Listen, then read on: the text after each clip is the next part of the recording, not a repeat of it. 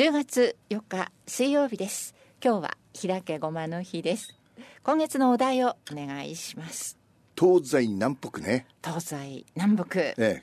今日もし司馬遼太郎の話をするんですが司馬遼太郎のこ晩年街道を行くというやつね、はい。東西南北。せざーっと歩いて、ね。えー外国にも行きましたが、うん代表作です。えー今のタモリタモリがそのような テレビでやってますけど。タモリが行く、ででこの間ね、はい。俺はもう74になったんですよ。でおめでとうございます。そやめて。でさ思い出したのはちょうど1年前ですね。73になった時にはっ愕然としたんですよ。それはなぜかというと、えー、司馬遼太郎が亡くなったのは72です、うん。だからえ俺司馬遼太郎大先生よりも年年取ったのかと。その年を超えたと。ああもうショックでしたね。今まで生涯そういうショックが3回あってね。1回目は。40歳の時ですよ。ジョン・レノン、ジョン・レノンは今でこそね今人なのでこの平和な使いのようなね今の人たちはそう思ってるかもしれないですけどリアルタイムで見てきた俺にしてみればズルスケの兄貴という感じです、何すかわかんないねそのジョン・レが40歳でであ同じ年になっちゃったと思って。はい。そして2回目が。60歳。60歳。手塚治虫が。はい。あの膨大な量ですよ。仕事量ね。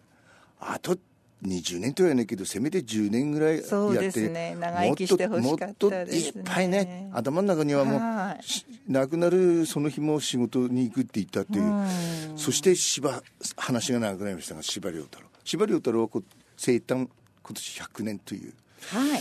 ですね。で司馬遼太郎の僕はいた子になりたいぐらいあの大好きです。で司馬遼太郎の奥さんみどりさんはい。世の中の男の大半はそうであるようにこの司馬遼太郎もお奥さんのみどりさんがいなければもうどうにもなんない。その人。えっ、とね対談。対談というかみどりさんに対するインタビューをしてるんですよ。はい。じゃあ私がみどりさんにそうです。なります。でじゃあ僕インタビュアーね、はい。柴さんとみどりさんは産経新聞文化部の同僚記者だったんですよねで柴さんは昭和23年に産経新聞に入社して京都に行ったんです。そして、えー大阪本社ちに転勤してで翌年から文化部の文芸担当。みどりさんは当時同じ文化部で婦人欄を担当していたんですよね。で、えーみどりさん、はい。えー柴さんとの出会いはやはり文化部の記者時代ですか？え柴さんが文芸担当で私が婦人欄を担当していて向かい合った席に座っていました。最初はお茶なんかを一緒に飲んだりして何でも喋られる良き友人という感じで付き合っていました。この時柴さんとの結婚は意識されていたのですか？当時私みたいな人をお嫁さんにしたいと思う人はこの世に絶対いないと思っていました。そんなことを言う人がいたら頭がおかしい人だと思っていたのね。私生きることにとても不器用で自分一人が生きていくだけでほんと精一杯。人の奥さんになどなれる人間じゃないと強く思い込んでいましたから結婚は全く意識していませんでした。そのような考え方のみどりさんがですね柴さんとずっと仲良く付き合っていたというのもなんか不思議な感じがしますがね。明快に説明するのは難しいけれどただこの人なら結婚しましょうというようなことを言わないだろうという安心感がありました。安心感があるから私も自分の弱点を全てさらけ出すことができたし柴さんもいいところを見せようとか一切しませんでした。ところがどっこい。柴さんがみどりさんにラブレターを出すわけですよね。そうね。柴さんは人から物をもらったりあげたりすることが嫌いな人なんですが私に「これあげる」と言って河合勘次郎さんのお湯飲みをくれたんです。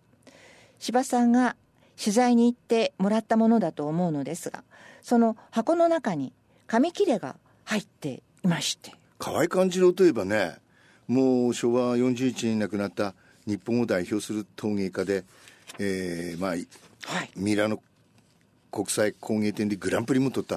だから、うん、高価でしょうね。高価でしょうね。でも、彼からもらったんですからね。でその紙ですよ問題はね。はい。その紙にはどのようなことが書かれていたのですか？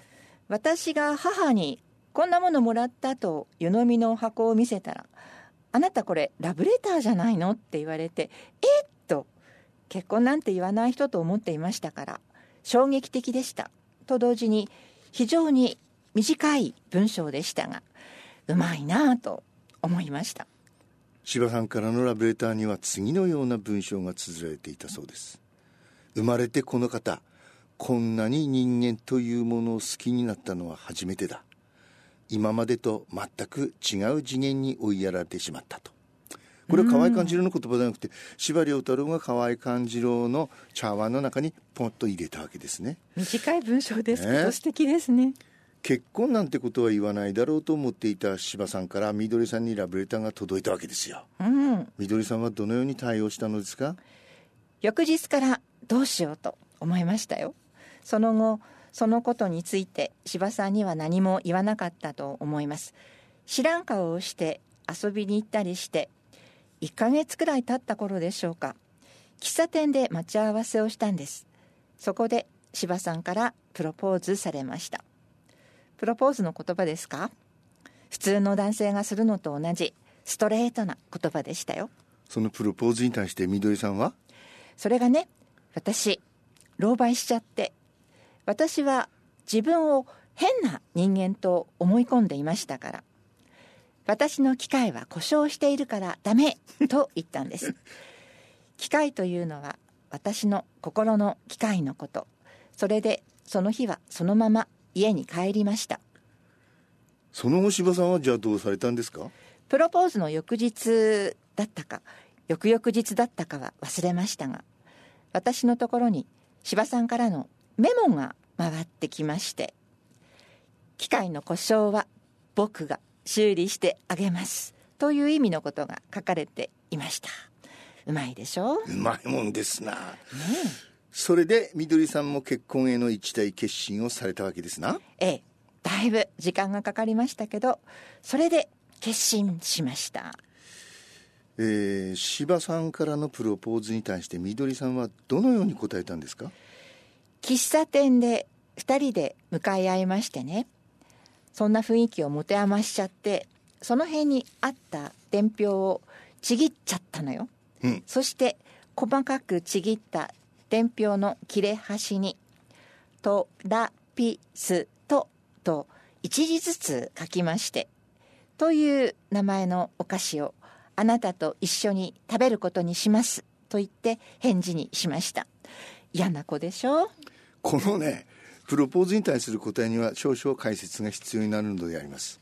みどりさんが学生時代に友人たちと旅行の話をして北海道のトラピストしトラピスト指導員ね、はい。はいありますね。あ、必ず行きますな、はい。ええ。函館。ね、ではい。その友人の一人がトラピストを知らなくて、うん。トラピストってどんなお菓子と聞いてきて大爆笑したことがあったんだそうですよ。で柴さんもこのエピソードをみどりさんから聞いて知っていたわけですよね。はい。だからトラピストは当時の旅の象徴。そういうこと。みどりさんはあなたと一緒に人生の旅をしますという意味を込めて、トラピストという名前のお菓子をあなたと一緒に食べることにしますと答えたわけですよ。そうなんですねねえでも謎かけみたいなもんですよ。本当ですねで柴さんはその返事の意味がすぐ分かったんですか？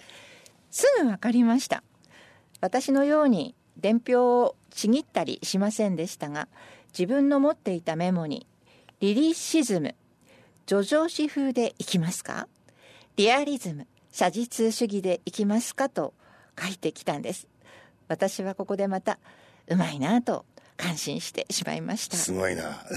で柴さんからのプロポーズを受けることに決めたものの、二人の間に大きな難関が一つあったと聞いてます。はい私は結婚しても新聞記者を辞めないつもりだったの読者からの反響がすぐ来るし仕事がとても面白かったのね柴さんとのお付き合いもお互いの新聞記事を褒め合っていたところから始まっていたわけですし柴さんも新聞記者としての私を認めていてくれたわけですから。ところが私が勤めてる私が勤めているのは嫌だと言うんです。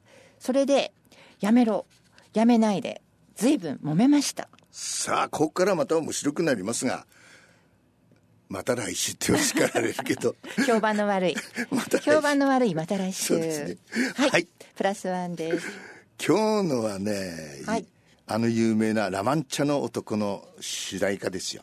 ミュージカルでね、はい。ほら松本お小四郎昔のね、はは今白鸚だか、ええ。白鸚。ねが記録作ったあの「ラ・マンチャ」です。レターメン見果てぬ夢 The Impossible Dream